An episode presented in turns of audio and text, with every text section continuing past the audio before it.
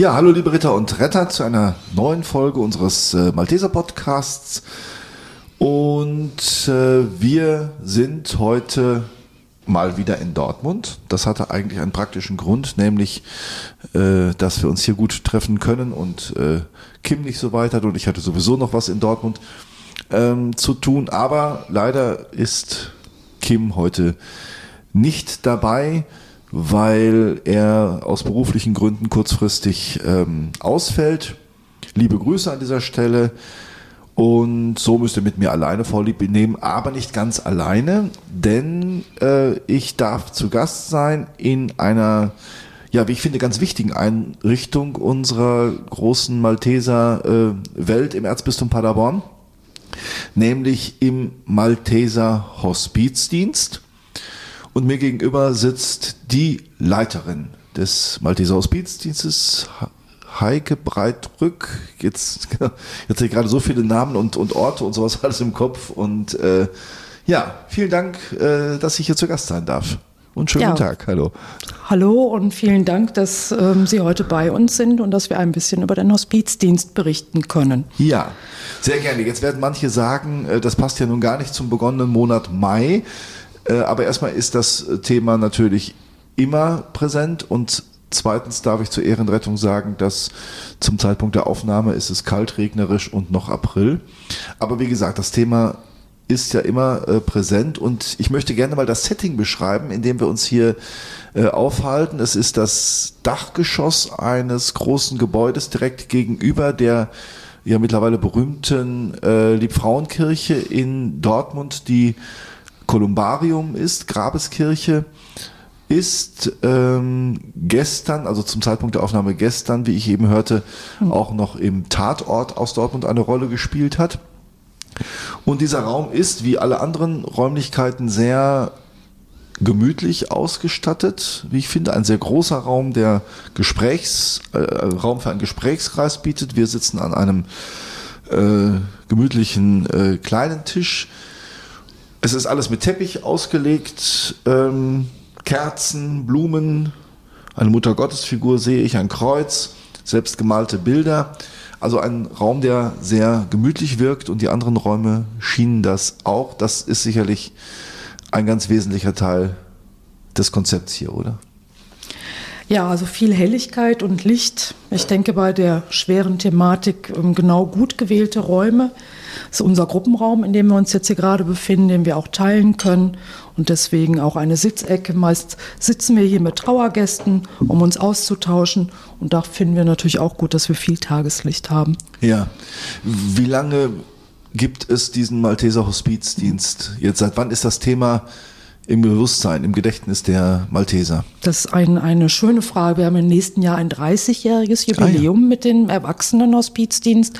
Den Kinderhospizdienst gibt es in diesem Jahr 17 Jahre. Da war ja im letzten Jahr Jubiläum 15 plus 1 dank Corona, da ging ja nicht viel. Ja. Also seit 30 Jahren in, in Dortmund unterwegs und der erste ähm, Hospizdienst für Dortmund. Der auch ähm, entsprechend Niederschlag findet hier, ist das ein, äh, wie ist er in der Bevölkerung äh, äh, verankert? Kann man da was zu sagen? Also ich denke, dass, dass der Malteser Hospizdienst, dadurch, dass er wirklich so ein bisschen Pionierarbeit geleistet hat, sehr gut verankert ist. Ähm, der Dienst, beziehungsweise natürlich die Menschen in diesem Dienst, haben dem Johannesklinikum eigentlich zu einer Palliativstation verholfen, waren also federführend und ideengebend. Und somit ist man natürlich hier im Viertel und ich denke mal, in fast gesamt Dortmund wird man sehr gut gesehen und wir haben einfach vielfältige ähm, Kooperationspartner und Anfragen. Ja. Bevor wir auf den, auf den Malteser Hospizdienst kommen, vielleicht nochmal so zu Ihrer Person. Was ist Ihre, wir haben gerade schon gesagt im Vorgespräch, wir sind aus Oberhausen, also ein Kind des Ruhrgebiets. Äh, was ist Ihre, Ihre persönliche Werdegang, der Sie dann äh, für diese Aufgabe qualifiziert? Ja, also ich bin eine gebürtige Oberhausenerin, wohne jetzt in Wuppertal und arbeite in Dortmund. Das ist, ist manchmal eine spannende Geschichte, aber Dortmund auch wieder ähm, Ruhrgebiet.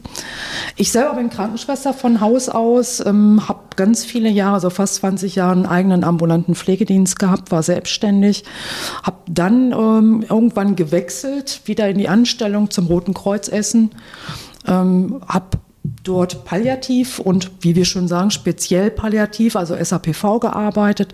Und dann ist mir irgendwann klar geworden, es SAPV, eine, Entschuldigung mal ganz kurz. Ja, spezielle ambulante Palliativversorgung. Okay. Ähm, dann war irgendwann für mich ganz klar, okay, das ist die medizinische Seite, aber es gibt darüber hinaus die psychosoziale Seite, die immer sehr kurz kommt in der Pflege. Bin Trauerbegleiterin geworden und habe dann den Sprung in den Hospizdienst gemacht.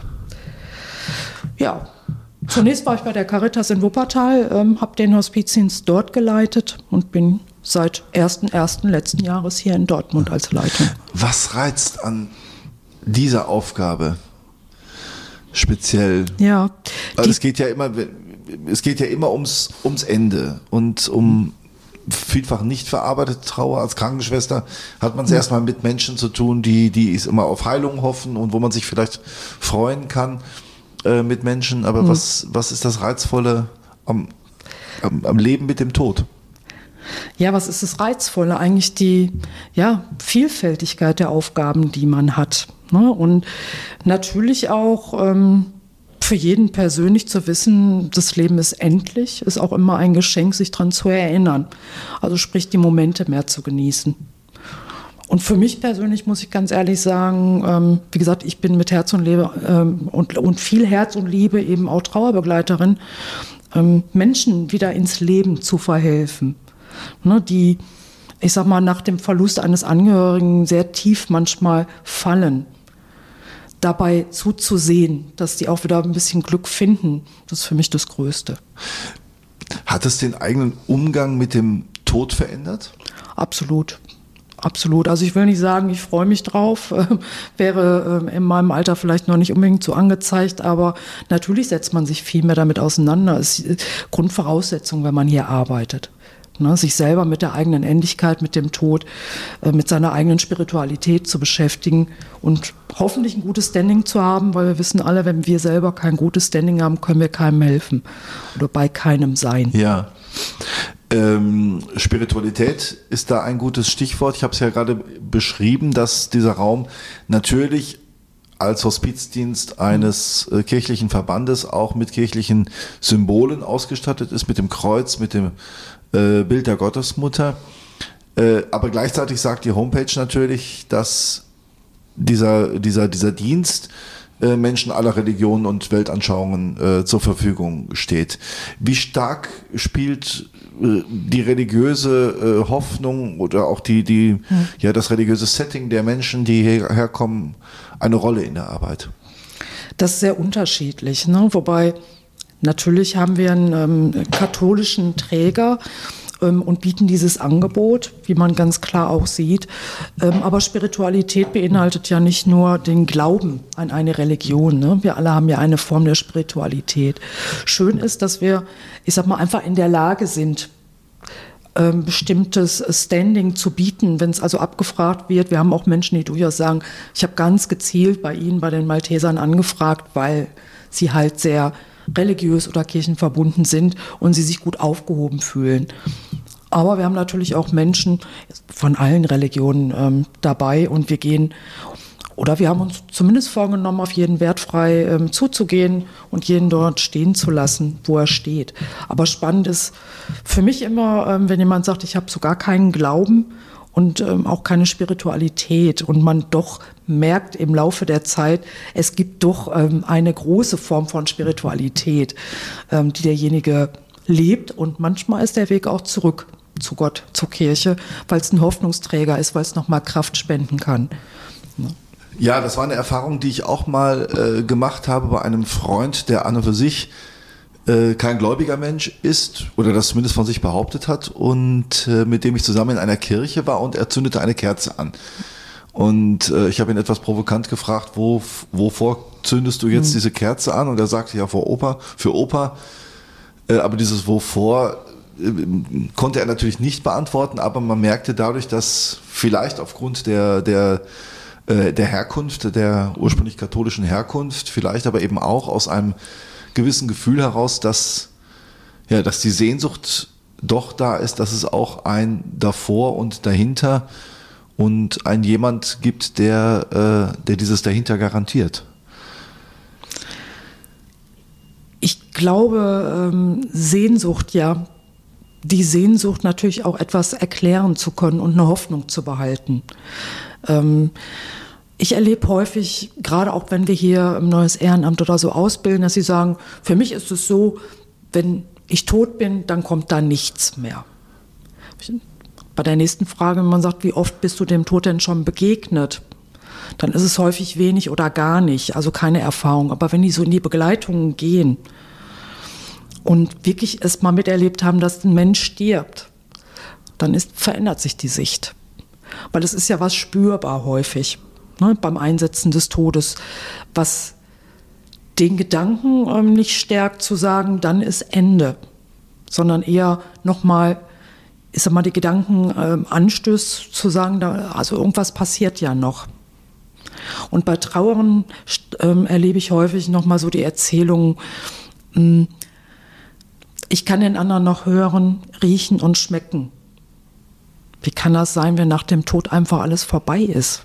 Ne? Also ich lasse die Frage einfach mal im Raum. Da verändert sich auch nochmal die Sicht. Ne? Und natürlich ist dann der Weg etwas offener, wieder zu sagen, wir haben ein Vor und ein hm. dahinter, wie auch immer das aussehen mag. Der Advocatus Diaboli mhm. würde jetzt äh, sagen, da manifestiert sich ein Wunsch. Mhm. Und äh, der aber nicht eine Realität abbildet. Wenn der Wunsch hilft und heilsam ist, was ist daran verkehrt? Ja, und an dieser Stelle mussten wir leider eine Unterbrechung machen, denn die Batterien des Aufnahmegerätes meinten, sie wollen jetzt nicht mehr. Also mussten wir neue Batterien einlegen und haben dann versucht, da anzuknüpfen, wo unser Gespräch beendet wurde. Ähm, und waren an der Stelle, wo es um das davor und das dahinter geht. Und äh, sie haben danach geschildert, dass ähm, Menschen natürlich auch sehr unterschiedlich trauern, dass das aber weniger an der Religiosität oder Spiritualität liegt, sondern mehr so auch an der persönlichen äh, Verfasstheit. Und haben dann einen Fall geschildert äh, von einem Mann, der ja, ein, ich habe eben gesagt, so ein klassischer Trauernder ist. Weil, vielleicht können Sie den Fall nochmal schildern. Das äh, war nämlich ein sehr gutes Beispiel, wie das böse Wort. Benutzen, benutzen Sie das Wort Trauerarbeit? Ich finde das ein also ich sehe es nicht als böses Wort, ähm, Trauerarbeit, ganz ehrlich, ähm, weil es viele auch ein bisschen hilft. Ja. Äh, weil dann haben sie so ein bisschen die Idee, sie können was abarbeiten, ist auch wieder tröstlich. Ne? Also auf dem Trauerweg, Trauerarbeit. Ähm, und manchmal ist es Schwerstarbeit ja. für denjenigen, Weg zu gehen. Für, bei, für, für denjenigen oder für beide Seiten auch? Ja, manchmal auch für beide Seiten, auch für den Trauerbegleiter. Ja. Auf jeden Fall. Ähm, weil häufig ist nicht von Anfang an klar, ähm, wie ist der Auftrag auch in dem Ganzen, welches Ziel wollen wir denn erreichen, worum geht es. Das war jetzt aber trotzdem ein relativ klassischer Fall. Genau. Das ist ein ähm, 76-jähriger Mann, der 55 Jahre mit seiner Frau ähm, verheiratet und zusammen war, die verstorben ist und die sehr eng waren mit wenig ähm, anderen sozialen Kontakten. Und dann ist, ich sag mal, gut nachvollziehbar, dass man in ein ganz tiefes Loch fällt, wenn dann eigentlich der Lebensgefährte, die Lebensaufgabe nicht mehr da ist. Und ähm, er einfach den, den Sinn im Leben nicht mehr gesehen hat und für sich überlegt hat, ob er seinem Leben nicht auch ein Ende macht. Ich denke, das sind so übliche Gedanken. Ne? Das, man hat immer die Idee, wenn geliebter Mensch ähm, stirbt, dass die Welt stehen bleibt oder dass man selber irgendwie nicht mehr weiterleben kann an der Stelle. Und ähm, der sich aber ganz gut hier in den Gesprächen wieder, ich sag mal, berappelt hat, wie wir so sagen, und ähm, letztendlich es geschafft hat, auch bei den Trauerspaziergängen in einer Gruppe mitzugehen und dort auch jemanden zu finden, also eine Frau sozusagen, die Ähnliches erlebt hat, um sich einfach auszutauschen und da einfach nochmal ein bisschen Lebenskraft rauszuschöpfen. Ich denke nicht mal mit der Idee, neue Lebenspartnerin zu finden, sondern einfach jemanden zu finden, der auf derselben Ebene unterwegs ist, das Verständnis hat und sich für einen auch interessiert und zuhört. Wie meldet sich so ein trauernder Mensch, mhm. der jetzt wie dieser Herr äh, da merkt, er kommt mit seiner Trauer nicht zurecht, wie ist der Weg, dass diese Menschen zu Ihnen finden? Also es ist immer hoch unterschiedlich. Also erfahrungsgemäß, die Frauen haben weniger Scheu, ähm, sich direkt zu melden. Manchmal ähm, bekommen sie auch den Tipp oder Hinweis, dass sie sich ähm, an uns wenden können, an die Trauerangebote über die Hausärzte, manche Psychologen auch, die dann an uns ver verweisen, ne, weil es eben äh, Trauer ist. Bei den Herren ist es so, dass es häufiger eher über Mund-zu-Mund-Propaganda. Bei dem Herrn jetzt hier, wir hatten im letzten Jahr ähm, zum Jahresende einen schönen Artikel von einem trauernden Herrn, wo er ein Interview gegeben hat und ganz klar einen Appell ähm, eigentlich verfasst hat, nämlich nicht zu Hause bleiben, macht euch auf den Weg, holt euch Hilfe, ähm, sprecht drüber, weil es, es schellt keiner zu Hause an. Und wir hatten zwischen Weihnachten und Neujahr unendlich viele Männer, die angerufen haben. Fanden wir äh, wirklich sehr interessant. Die haben sich angesprochen gefühlt, weil es eben ein Mann war, der einfach mal gesagt hat, ja, ich habe mir Hilfe geholt. Ne? Also ich, ich kann nicht alleine ähm, den Weg gehen, also holt euch Hilfe. Ich habe auf der äh, Seite gelesen, dass am 8. Mai eine mhm. Männer-Trauergruppe starten wird. Ist das ein mhm. Produkt dieses, ja. dieser Erfahrung? Ja. Also wir haben viele Männer, wie, wie, ich gerade schon sagte, die sich jetzt auf den Weg gemacht haben und äh, Männer trauern noch mal ein bisschen anders wie Frauen. Ne? Männer brauchen manchmal ein bisschen mehr Aktion ähm, und ein bisschen mehr die Nebensächlichkeit des Gesprächs. Ne? Und nicht ähm, den, ich sage immer mal so, nicht die Runde, den Sitzkreis des Austausches und wir reden über unsere Gefühle, sondern da, wo, wo Raum ist und wo, wo man es für angemessen hält, ähm, spricht man über seine Probleme oder über seine Schwierigkeiten oder Ängste. Ähm, und der Plan ist, wie gesagt, am 8.5. Ich werde am Anfang begleiten, nur den Anfang, weil, wie man hört, ich bin selber eine Frau und Frauen in einer Männergruppe ist nicht ganz so schmissig. Ähm, werden wir starten, einfach um zu schauen, welche Aktivitäten wir gemeinsam machen können. Mit einem ähm, Essen, mit einem Abendessen und ähm, Austausch, dass die Herren sich erstmal kennenlernen und wir Ideen sammeln, wie sind denn die Interessen so?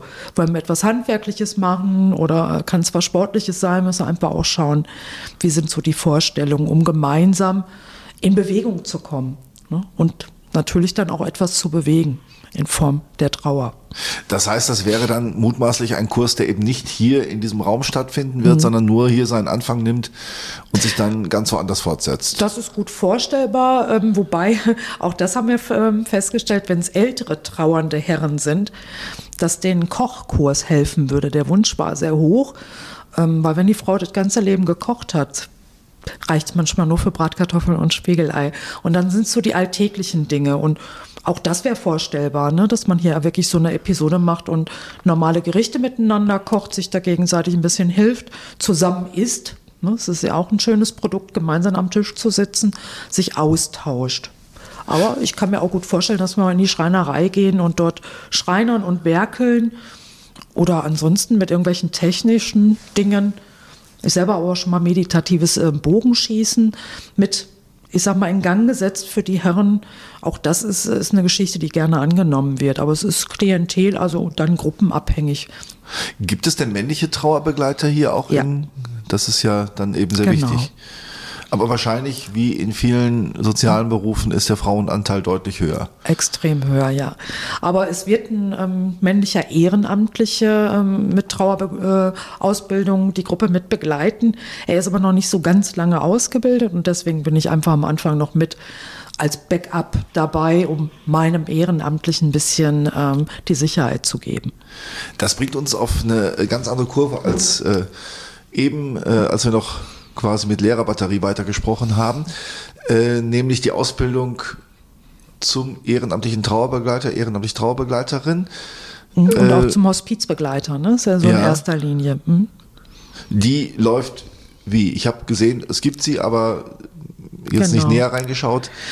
Ja, wir bilden ja aus nach dem Zeller Modell, ähm, ganz klar. Und ähm, auch für beide Bereiche, wenn ich sage beide Bereiche, dann Kinder, Jugendliche und Erwachsene ähm, in zwei Grundkursen, also ein Aufbau bzw. ein Grundkurs und ein Aufbaukurs, dazwischen ein Praktikum. Das Ganze, hat so um die 80, ähm, 88 Stunden, ähm, bis man ausgebildet ist und befasst sich mit verschiedenen Themen halt, ne? auch mit der Trauer logischerweise, aber natürlich auch mit ganz praktikablen Dingen, ne? also Kommunikation, wie kommuniziere ich mit einem Menschen, nonverbale Kommunikation, was passiert an so einem Sterbebett, was heißt überhaupt, wenn sich jemand ähm, auf den Weg macht, ne? Anzeichen des nahen des Todes, natürlich auch in Richtung Kinder und Jugendlichen das ist nochmal ein ganz anderes Kapitel. Die trauern anders, ähm, die gehen ganz anders mit, äh, mit Todsterben und der eigenen Erkrankung, nämlich manchmal sehr radikal ähm, direkt um. Ne, dass äh, sozusagen das Ehrenamt ein wenig vorbereitet wird ähm, und, und gut in die ersten Begleitungen gehen kann. Wie gesagt, dazwischen liegt ein Praktikum, um in den ersten Kontakt zu kommen und zu schauen auch nochmal, ist es vielleicht auch das, was ich mir vorstelle und was ich auch leisten kann. Was sind das für Menschen, die diesen Weg gehen? Das ist ganz unterschiedlich. Ne? Ähm, wie gesagt, die einen kommen ja, um zu sagen, ich begleite ausschließlich äh, Kinder und Jugendlichen, weil ich vielleicht beruflich auch äh, viel Kontakt mit Kindern und Jugendlichen hatte und mir das gut vorstellen kann. Ähm, die anderen sagen Kinder und Jugendliche lieber nicht, ähm, nur Erwachsene. Wir haben ganz vielfältig, ne? ob es ehemalige Lehrer sind oder noch Lehrer Sozialarbeit ähm, dabei oder einfach auch, ich sag mal, ob es ein Busfahrer oder Kranführer. Manchmal ist es so, dass die im Leben äh, bestimmte Dinge erleben, nämlich eigene Verluste oder in einer nahen Umgebung einfach sehen, es gibt einen Hospizdienst oder auch ein stationäres Hospiz und ähm, sich darüber interessieren oder auch vielleicht auch was zurückgeben möchten, weil sie gut begleitet wurden. Wir haben eben über die religiösen Motive der Trauernden gesprochen. Mhm. Gibt es auch religiöse Motive der Trauer- und Hospizbegleiter? Die sagen, ich mache das aus meiner christlichen Grundüberzeugung ja, heraus oder ich komme aus der, aus der Gemeindearbeit und merke, dass es da ein ja. Thema ist. Das haben wir auch. Ne? Ist ganz, ganz klar, ähm, dass sie das einfach auch als selbstverständlich ansehen, aufgrund ihres ähm, Glaubens und, und äh, ihres Lebens, ne? dass man da einfach auch ähm, etwas weitergibt an die Menschen. Jetzt haben wir einen Bereich schon zweimal kurz angeschnitten. Äh, wir haben den klassischen Trauernden, klassisch deswegen, weil, wie Sie sagten, 55 Jahre zusammen. Da weiß man halt, irgendwann steht jemand am Grab des anderen. Das ist etwas, was natürlich immer noch schwer ist, aber trotzdem, da geht man drauf zu. Der schwierige Bereich sind sicherlich die Kinder und Jugendlichen, die trauern oder die Kinder und Jugendlichen, die äh, selber sterben und junge Familien, Eltern hinterlassen. Wie stark ist erstmal dieser Bereich, also ich sage jetzt mal mhm. prozentual, wie viel macht das aus und, und wie geht man mit diesen Menschen um? Das stelle ich mir unendlich schwer vor. Also ich kann es jetzt vielleicht mal so in Zahlen ausdrücken, weil ich hatte es kurz mal überschlagen, was macht es prozentual aus? Wir haben so im Schnitt, wenn ich auf das letzte Jahr gucke, wir haben 147 Erwachsene begleitet und wir haben derzeit ähm, 38 ähm, Familien, sagen wir im Kinder- und Jugendbereich, weil ja immer die gesamte Familie begleitet wird, also sprich äh, Kinder oder Jugendliche, die erkrankt sind. Dann hat man so ein bisschen die Größenordnung ja. ähm, zu dem Ganzen. Die Kinder natürlich auch der Größenordnung des, des äh, Sterbens auch ja, entspricht. Man muss, muss ein bisschen differenzieren, wenn wir von Erwachsenen ähm, Sterbebegleitung bzw. hospizliche Begleitung ähm, sprechen, dann sprechen wir wirklich von der finalen Phase. Wenn diejenigen sich wirklich auf den Weg machen und palliativ sind ähm, und absehbar ne, sind immer sehr vorsichtig mit dem Wort absehbar ähm, ist, dass, dass jemand verstirbt. Bei den Kindern ähm, und Jugendlichen ist es so, dass wir ab Diagnosestellung ähm, durchaus über Jahre hospizig begleiten. Ne, wir haben jetzt jüngst, fand ich eine ganz spannende Geschichte, weil ich es selber noch nicht erlebt habe, ein ungeborenes Kind begleitet. Ne, es ist ein Kind mit Trisomie 21 mit der Prognose, entweder de, also unter der Geburt oder wenige Stunden nach der Geburt zu versterben. Mit einer Familie mit schon bereits zwei kleinen Kindern, fünf und drei, die sich ähm, gut vorbereiten wollten und wirklich alles um sich herum an, an ein Netzwerk genutzt haben, um sich Informationen ähm, einzuholen, welche Möglichkeiten habe ich und ähm, wie können wir das mit den Kindern gut auch hinbekommen. Ne? So, es sind manchmal so naja, einfache Fragen würde ich nicht sagen, aber wenn so eine Fünfjährige sagt, ich möchte aber das Kind noch mal auf dem Arm haben und die Eltern sich fragen, kann ich ein totes Kind meinem äh, lebenden Kind auf den Arm geben, dann, dann kommen Unsicherheiten auf. Ne? ähm, wo wir es wirklich gut geschafft haben mit der Klinik, ähm, frühen Hilfen und Bestatter, die man ja auch dazu äh, nehmen muss, ähm, wenn der Wunsch ist, dieses Kind mit nach Hause zu nehmen, ne, dass es äh, eine Zeit zu Hause bleibt, muss ein Bestatter oder eine Bestatterin begleiten. Ähm, die Familie wirklich sehr gut vorzubereiten, was passieren kann, so dass sie auch klare Vorstellungen hatten, okay, wenn dieses Kind ähm, unter der Geburt oder wenige Stunden danach verstirbt, dann möchten wir gerne noch ein Foto, ähm, ein Familienfoto, wenn es äh, gut machbar ist und, und, Hand- und Fußabdrücke und, und, und, so, dass wirklich ähm, Erinnerungen bleiben, ne, dass es ein Teil der Familie ist, was sowieso klar war. Ähm, ja, dass ein Fotograf vielleicht kommt, das gibt es auch ehrenamtlich, dass ähm, Fotografen kommen, nochmal wirklich professionelle Bilder machen. Ähm, und wie gesagt, dass ein Bestatter oder eine Bestatterin da ist, die das dann begleitet, wenn sie das Kind nach Hause nehmen. Und ähm, in der letzten Woche, und da sind wir immer bei den, Sie sehen da meinem Schmunzeln jetzt, ähm, wo ich immer sage, ja, ja, die Welt ist aber anders und die Natur ähm, ist, ist nochmal was ganz anderes, ist diese Familie mit ihrem Kind derzeit stabil nach Hause gegangen. Und da haben wir uns sehr drüber gefreut, hat die ganze Abteilung hier mitgefiebert, weil sowas haben wir ganz selten. Ähm, ja, und, und, und wie stark die Kraft da eigentlich ist, ähm, weil die Mama immer gesagt hat, ich habe das Gefühl, das Kind will leben. Und da würde ich mal sagen, da hat die Mama recht gehabt und nicht der Arzt in seiner Prognose. Und wir freuen uns, wir begleiten die Familie, ähm, gerade auch wegen den beiden Kindern, die noch ähm, dabei sind. Keiner weiß, wie lang das geht und, und wohin die Reise geht, aber es ist ein, ein, im Moment ein Familienglück. Ne? Also spannende Geschichte. Dass dann ein gutes Ende gefunden hat. Mhm. Das ist ja, oder ein gutes, äh, ja, vorläufiges Ende erstmal gefunden hat. Äh, trotzdem geht jetzt der Blick auf die Menschen, wo es eben kein gutes Ende findet. Mhm. Ich habe jetzt während der letzten Sätze nochmal gedacht, wir müssen ja nochmal unterscheiden. Einmal der Hospiz, äh, äh, die Hospizbegleitung und die anschließende äh, äh Trauerbegleitung. Das sind ja dann doch nochmal äh, zwei Felder, die von derselben Person dann auch äh, häufig geleitet werden, oder? Nein. Also wir haben hier im Dienst ähm, quasi Hospizfachkräfte, wie es jetzt heißt, ähm, einmal für den Erwachsenenbereich, einmal für den Kinder- und Jugendbereich. Es sind also zwei verschiedene oder zwar verschiedene Abteilungen, aber gemeinsam. Für die Trauer ähm, gibt es auch ähm, für den Kinderbereich ähm, eine Trauerkoordinatorin und für den Erwachsenenbereich eine ähm, Trauerkoordinatorin. Das ist nicht unbedingt so zu leisten und nicht immer auch ratsam. Es ist ein gutes Miteinander, ähm, weil natürlich immer ergänzend und da würde ich gerne die Schnittstelle, das passt so schön. Wir begleiten ja Kinder, Jugendliche und Erwachsene, meist in der Regel ja Ältere, wo ne, Sie ja auch richtigerweise gesagt haben, wo es eigentlich mehr oder weniger zu erwarten ist, dass der eine den anderen letztendlich irgendwann beerdigt. Aber wir begleiten aufgrund dessen, dass wir dieses äh, Komplex hier haben, auch junge Eltern mit kleinen Kindern, weil auch die erkranken lebensbedrohlich. Und dann verstirbt, ich sag mal, eine junge Mutter mit Mitte 30 und da sind zwei kleine Kinder, da ist äh, der Mann in, in der Altersklasse und da kann man sich vorstellen, das zieht noch mehr den Boden weg. Ne? Also ein Kind selber zu verlieren ist sicherlich auch mh, mm, schlimm, also extrem, ne? ein extremer Verlust. Aber wenn ein Elternteil ähm, aus dem Gefüge ähm, verstirbt und herausbricht, dann fällt dieses Kartenhaus zusammen. Und da wir alle Bereiche hier vereinen, sind wir in der Lage, Ehrenamt für die oder denjenigen, der betroffen ist, äh, zu schicken oder auch für einen Lebensgefährten, je nachdem, wie die Bedarfe sind. Und für die Kinder. Und da ist die Trauerarbeit nachher so wichtig, die aber relativ früh einsetzt, weil wir trauern nicht alle nach dem Verlust, sondern wir fangen schon vorher an.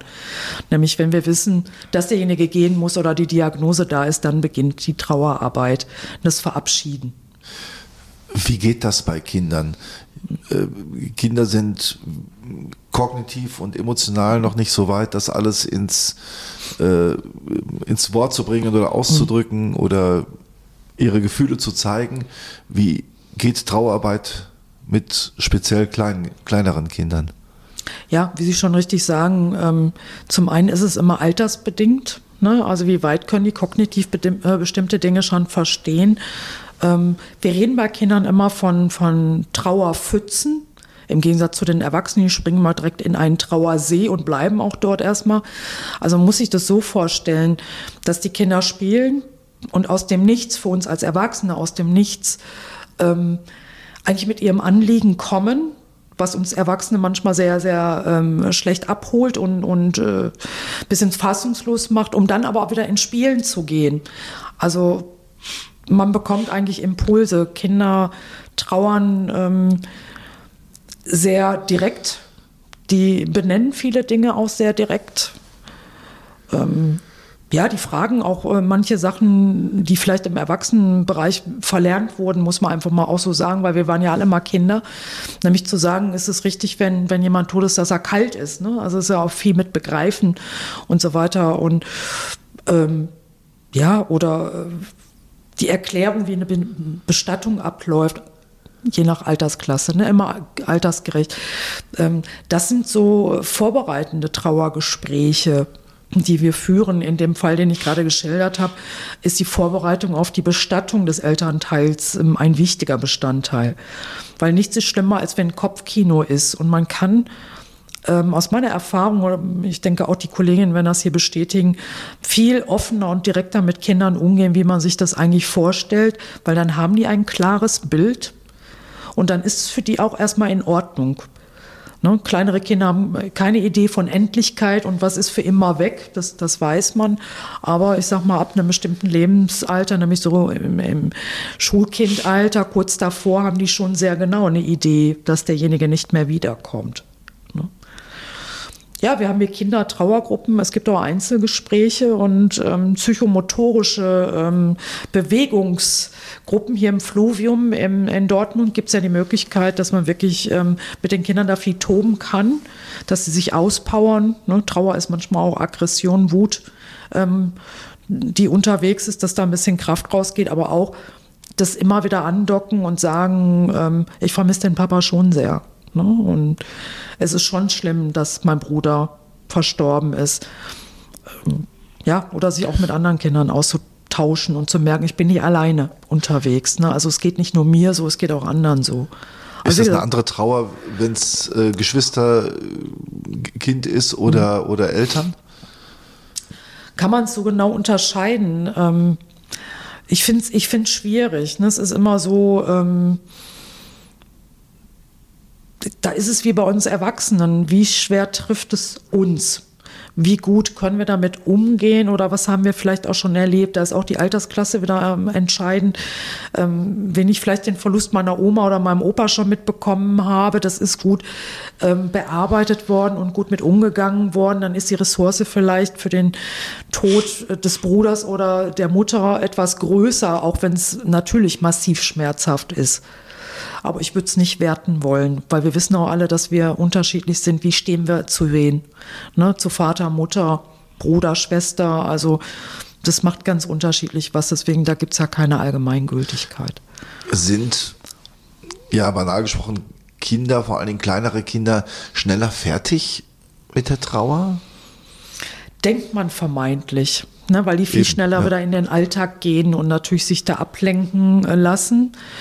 Ähm, man ist aber nie davor gefeit, dass das nicht mal wieder aufplöppt. Ne? Dass da nicht doch immer auch mal so Erinnerungsfetzen kommen, muss man gut irgendwie, glaube ich, im Blick haben, ob wirklich gut damit zurechtgekommen worden ist.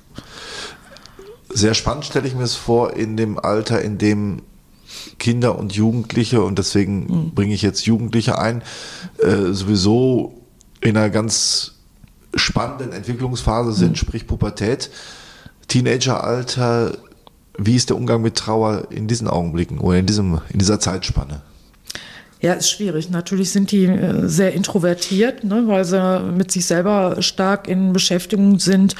Wir wissen ja auch, dass im, im, im Rahmen der Pubertät die Beschäftigung mit dem eigenen Ich und der Endlichkeit ähm, stattfindet und äh, das häufig ja auch viele Gedanken über Suizid. Also die sind dem Tod ja manchmal sowieso schon näher.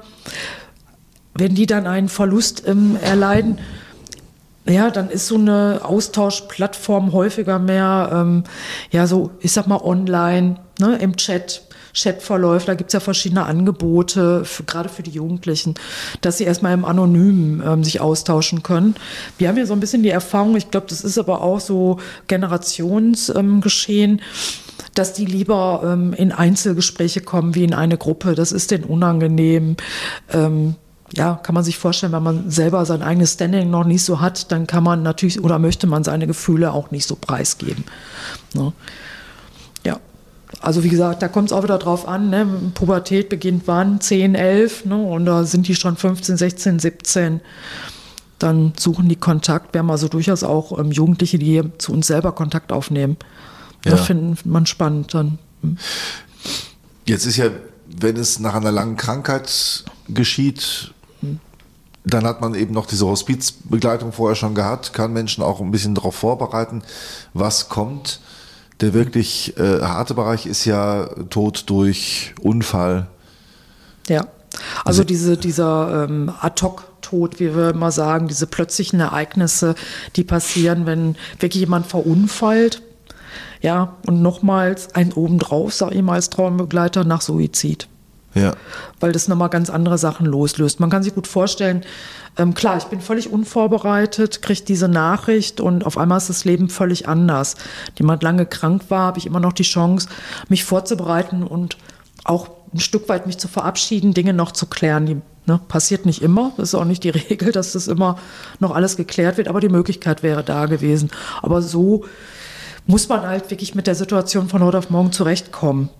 Und auch da ist ich sag mal, ja, jeder unterschiedlich. Ne, brauche erstmal eine Zeit für sich und, und, und muss sich erstmal selber sortieren oder auch vielleicht ein bisschen in seiner Trauer sein, äh, bevor er nach außen tritt. Ähm, oder suche ich mir direkt Kontakt. Ne? Wie stark bin ich abhängig, auch psychisch, von der Person? Und dann hat es auch wieder mit mir selber zu tun. Ne? Ganz klar, wie ist mein, mein, mein eigenes äh, Selbstbewusstsein? Wie sind meine Erfahrungen vorweg?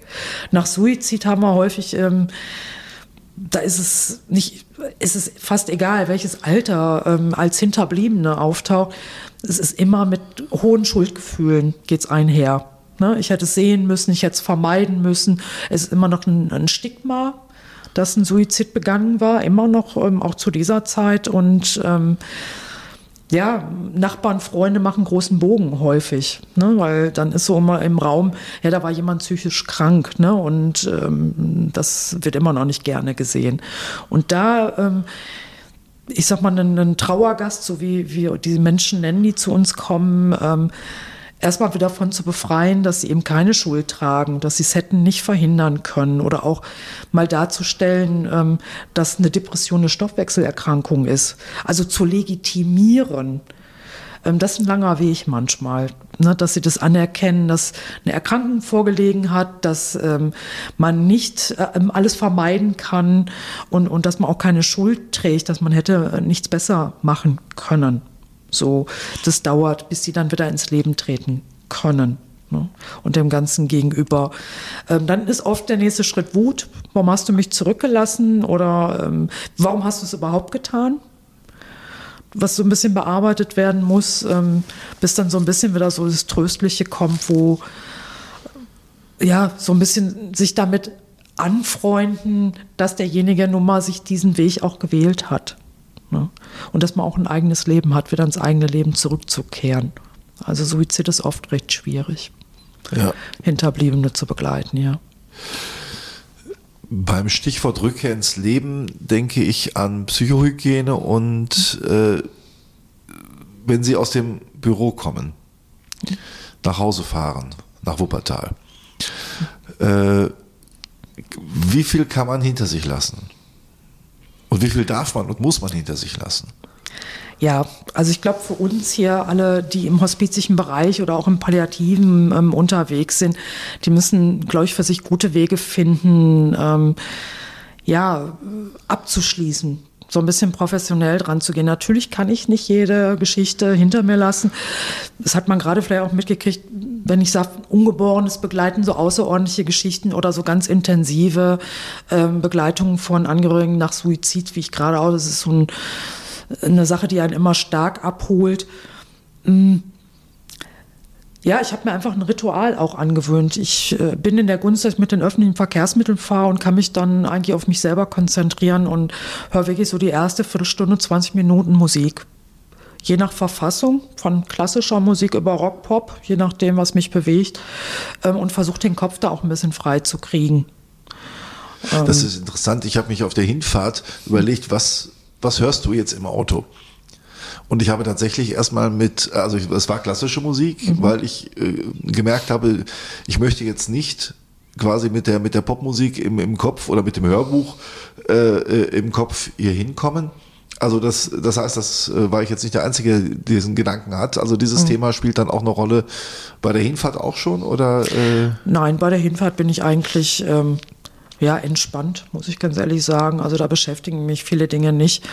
Ähm, das ist mehr nach dem erlebten Tag, ne, das zu verarbeiten und auch wir verorten Dinge.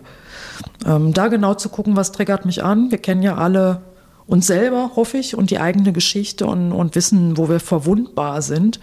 Und an bestimmten Stellen auch einfach mal zu sagen, den Menschen oder die Familie begleite ich nicht, weil es doch ein bisschen sehr identisch ist zu dem, was ihr erlebt habt. Und da kann ich einfach nicht viel geben. Ich glaube, es gehört einfach auch ein bisschen zu unserer Arbeit. Klar, wir tauschen uns hier aus unter den Kolleginnen.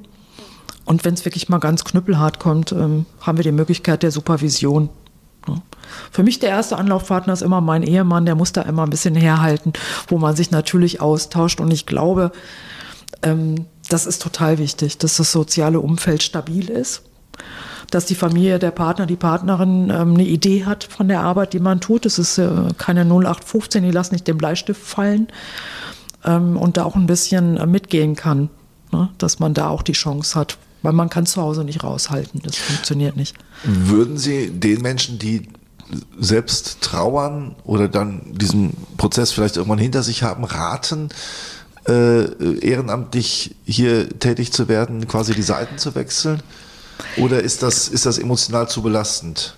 Ähm, es kommen ganz viele, genau dann, wenn Verlust stattgefunden hat. Ähm, unsere Aufgabe hier ähm, als hauptamtlich Tätige ist, zu schauen, ähm, ist derjenige wirklich schon wieder so weit und so stabil in seiner Trauer, dass er andere Menschen begleiten kann. Also ich würde nicht grundsätzlich von abraten, aber man muss genau hinschauen. Ne, bin ich vielleicht noch ähm, in Trauer und es ist mir nicht so bewusst ähm, und bin selber deswegen auch noch viel mit mir selber beschäftigt dann kann ich den, den äh, anderen nicht begleiten.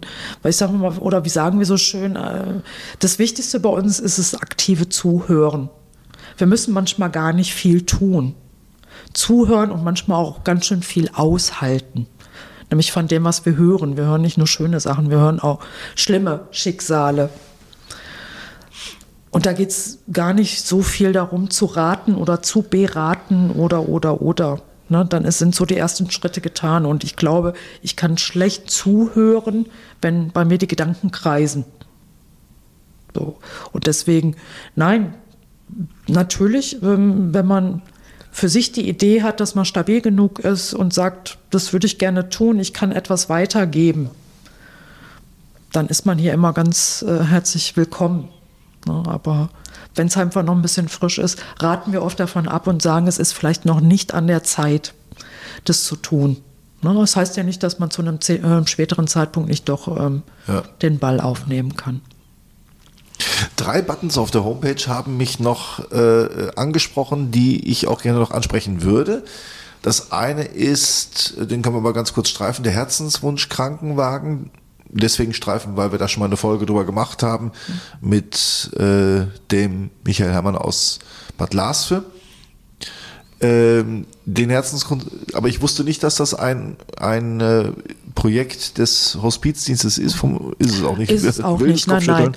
Der ist ja eigenständig. Natürlich sind wir da gut verbandelt, weil ja. wir haben natürlich ab und an jemanden, ne, ähm, der noch mal einen Wunsch hat, irgendwo hinzukommen. Und dann ähm, sind wir froh, dass die Kolleginnen und Kollegen ähm, diesen Wunsch, ähm, wenn es möglich ist, umsetzen.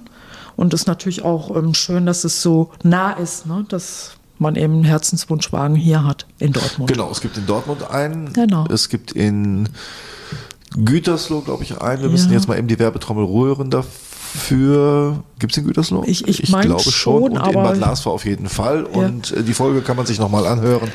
Äh, da hat der liebe Michael Herrmann auch mit einer ganz großen äh, ähm, Enthusiasmus davon erzählt, wo ich immer denke, das ist dieser Enthusiasmus, den Ehrenamtliche einfach äh, transportieren und deswegen ist wahrscheinlich die Arbeit hier auch mit Ehrenamtlichen äh, äh, so wichtig. Das zweite, was mir aufgefallen war, war das Stichwort letzte Hilfe. Vielleicht könnt ihr es mal kurz beschreiben, worum es da geht. Ja, letzte Hilfe ist eigentlich ähm, eine analog ähm, Angebot zu erster Hilfe. Ich meine, ist logisch. Und zwar hat ähm, Dr. Georg Bolling sich äh, dieses Konzept überlegt und äh, gesagt, wir haben erste Hilfe, um Leben zu retten. Warum haben wir eigentlich keine letzte Hilfe, ähm, um Menschen aus der Bürgerschaft ähm, darauf vorzubereiten? Ähm, wie ist es, wenn sich jemand auf den Weg macht? Das kann so ganz äh, praktikable Dinge sein über, was ist eine Patientenverfügung, Vorsorgevollmacht oder was kann ich einfach auch mit einem Schwersterkrankten noch tun oder wie kann ich ihm etwas Gutes tun? Na, häufig die Frage auch nach Essen und Trinken. Wie lange muss noch gegessen und getrunken werden? Verhungert und verdurstet jemand? Also wie man hört, also durchaus auch elementare äh, Geschichten. Das ist ein Kurs, ähm, den wir anbieten, halt, wie gesagt, für ähm, die Gesamtbürgerschaft, ähm, sich vorzubereiten, ähm, um jemanden zu begleiten. Ne? Wird der wahrgenommen oder ist das etwas, was äh, so zum, zum Tabu Tod und Sterben gehört, dass man nicht an sich heranlassen möchte? Also letzte Hilfekurse werden sehr gut angenommen, ähm, werden durchaus auch, wir werden hier auch von, von äh, Firmen gebucht für die Belegschaft, dass wir einen letzte Hilfekurs anbieten, ähm, weil es einfach, ähm, ich sag mal, auf niedrigem Know-how viel vermittelt, viel Wissen vermittelt und, und ich sag mal, man auch die Möglichkeit hat, Fragen, ganz konkrete Fragen zu stellen. Und wir merken schon, ähm, dass einige das wirklich nutzen, um ähm, sich einfach mal so ein bisschen ähm, darüber zu informieren, was könnte mich erwarten oder wenn sie schon mittendrin sind, was kann ich noch tun und ähm, mache ich es richtig vielleicht. Ne, dieses Bestätigen, mache ich es richtig. Also es wird sehr gut angenommen. Ähm, wir bieten einige Kurse an. Gibt es das auch an anderen Orten oder ist das jetzt ein Nein, Spezifikum hier gibt's- für Dortmund? Nein, das gibt es überall in ganz Deutschland. Ähm, wie gesagt, ähm, von diesem Konzept ähm, kann man sich ausbilden lassen als Kursleiter und ähm, ich, soweit ich weiß, bieten fast alle Hospizdienste in ganz Deutschland diese Kurse an. Und das andere Stichwort, das ist gerade schon in dem Zusammenhang gefallen, Patientenverfügung. Ich habe sofort ein schlechtes Gewissen gekriegt, als ich drauf guckte und äh, festgestellt, nee, die habe ich noch nicht. Aber mit Anfang 50 sollte man vielleicht an solche Dinge auch äh, denken. Ähm, was, was wird vermittelt? Was, was, warum ist die Patientenverfügung so wichtig? Ja, zum einen beraten wir hier zur Patientenverfügung, ähm, weil viele sind sich da sehr unsicher. Ne? Wie habe ich die auszufüllen? Was gehört dazu? Wann trifft die überhaupt in, in Kraft? Und ähm, ja, halten sich alle Ärzte überhaupt daran, sind oft auch Fragen. Ähm, wofür ist eine Patientenverfügung wichtig? Zum einen ähm, kann ich dort hinterlegen, wie stelle ich mir vor, in bestimmten Situationen behandelt zu werden? Also sprich, was ist, wenn ich einfach ähm, so schwer verunfall, dass ich kognitiv, ne, wie man so schön weiß, Hirntod, zwei Ärzte haben gesagt, da tut sich nichts mehr, wenn ich einfach dort liege und werde beatmet. Dann kann ich für mich entscheiden, möchte ich weiter lebenserhaltende Dinge erhalten, ja oder nein. Das finde ich wichtig. Ich kann in der Patientenverfügung aber auch sagen, wie stelle ich mir meine letzte Phase vor oder was will ich auf gar keinen Fall. Man kann sich vorstellen, wenn man noch nie gerne Heavy Metal Musik, und das sage ich jetzt, was ich nicht ganz so gerne höre, ähm, gehört hat und dann wird man ausgerechnet zu dieser Phase damit beschallt, weil irgendjemand es gut findet oder denkt, er tut einem etwas Gutes, dann kann ich es dort ganz banal auch hinterlegen und sagen, ich möchte halt ne, weiß ich nicht, keine Aromatherapie oder Aromatherapie, die und die Musik hören und, und, und. Ich möchte noch einen Geistlichen vielleicht auch haben, ähm, der mir den letzten Segen gibt. Solche Dinge ähm, sollte man auch festlegen. Aber klar, in vielen medizinischen Hinsichten, dass man einfach ein bisschen Stellung ähm, bezieht und sagt, was ist, ähm, wenn das und das eintritt?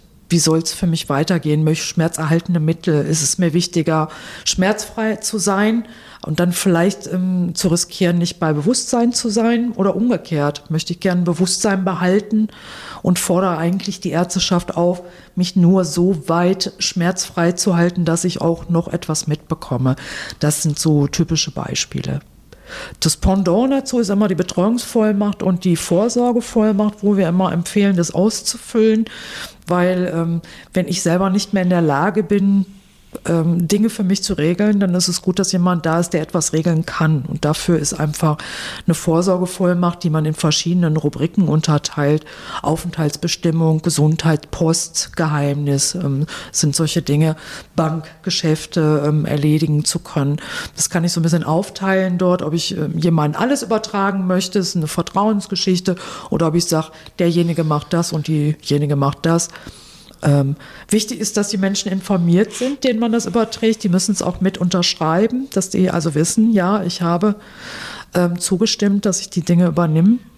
Betreuungsvorsorge ähm, ist natürlich auch dafür da, bestimmte Dinge durchzusetzen, gerade im Krankheitsfall, im Krankenhaus etc. Wenn ich sage, ich möchte keine Magensonde mehr, habe ich jemand benannt, der es dann letztendlich auch durchsetzt. Ich gebe gerne gleich eine mit. Ich bin selber 55, habe aber auch erst im letzten Jahr eine ausgefüllt, weil die Frage kriege ich hier auch immer gestellt, haben Sie denn eine Patientenverfügung? Und dann steht man immer betreten hier und sagt, nein, noch nicht, aber ich werde eine ausfüllen. Habe ich auch getan, das ist, ist ganz gut. Es fördert auch die eigene Auseinandersetzung mit, mit der Endlichkeit, ja. ne? denn man äh, beschäftigt sich ja immer damit, im Blick auf andere, mhm. aber sich mal selbst damit zu beschäftigen, nicht nur mit, ähm, also mir geht es auch so mit, mit, mit älter werden, krank werden, äh, aber eben auch äh, die eigene Sterblichkeit, die eigene Endlichkeit in den Blick zu nehmen.